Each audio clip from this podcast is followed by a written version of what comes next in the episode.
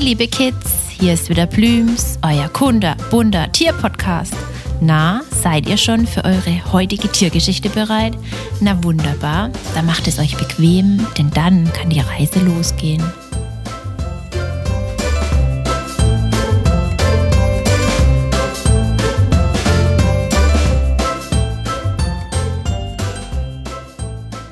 Gehören Sie zu der großen Familie der Hundeartigen? Oder doch in Richtung Katze?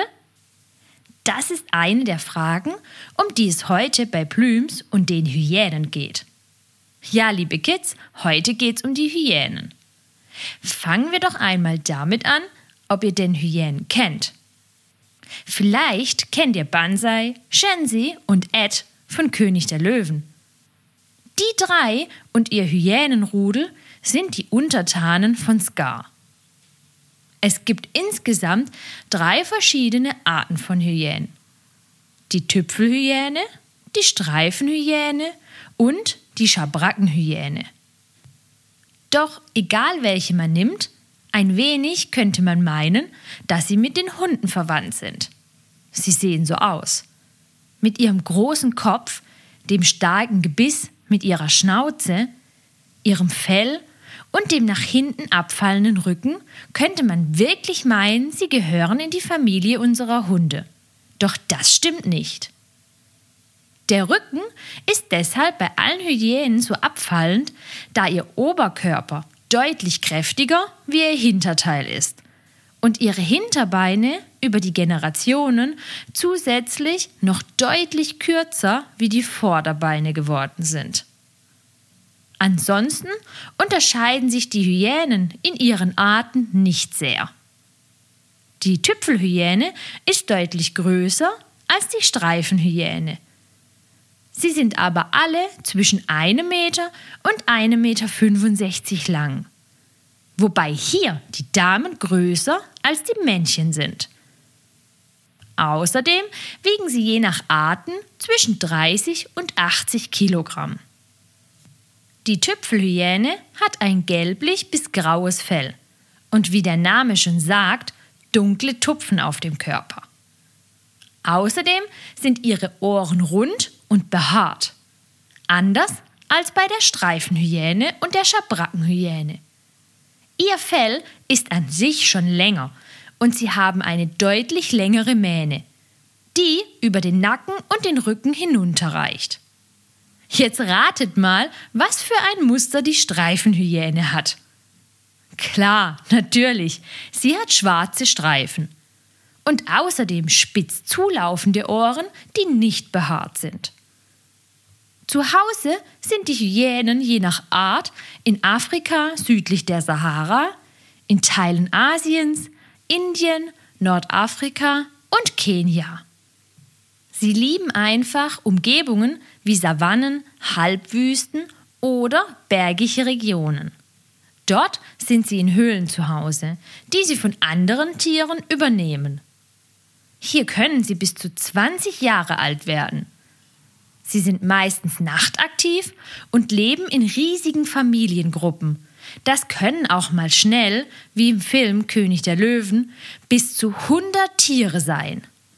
Mit Hilfe von verschiedenen Duftstoffen markieren sie ihr Revier, damit andere große Hyänenrudel direkt wissen, dieses Gebiet ist schon besetzt. Die Hyänen können nicht nur sehr gut sehen und hören, nein, ihr Geruchssinn ist auch super ausgeprägt. Was ja eigentlich auch wieder sehr viel Ähnlichkeit mit unseren Hunden hat. Sie fressen eigentlich alles. Fleisch, Früchte, Pflanzenteile, Eier, aber auch Aas. Wisst ihr noch, was Aas ist? Das sind tote Tiere, die in der Natur liegen geblieben sind. Ihr denkt jetzt bestimmt, wie eklig sich das anhört.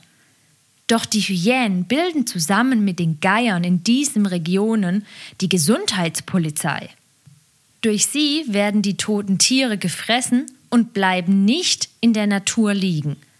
Und das ist wichtig, denn nur so können nicht noch Krankheiten oder Seuchen verteilt werden, die anderen Tierarten gefährlich werden könnten.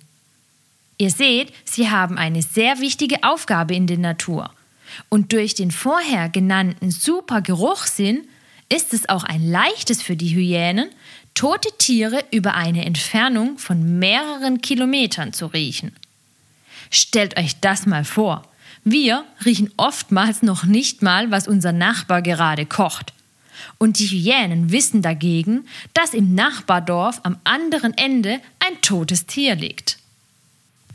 Aber wie wir erfahren haben, fressen sie nicht nur Aas. Ihr Fleisch bekommen sie durch das Jagen. Und sie sind wirklich sehr erfolgreiche Jäger. Die Hyänen jagen zusammen im Rudel. Je größer die Beute, je größer die Gruppe. Das können bis zu 20 Hyänen gemeinsam sein. Und dann erbeuten sie oft Gnus, Antilopen oder Zebras. Mit dem superstarken Gebiss ist es auch kein Problem für sie, die Knochen von ihrer großen Beute zu zerbeißen.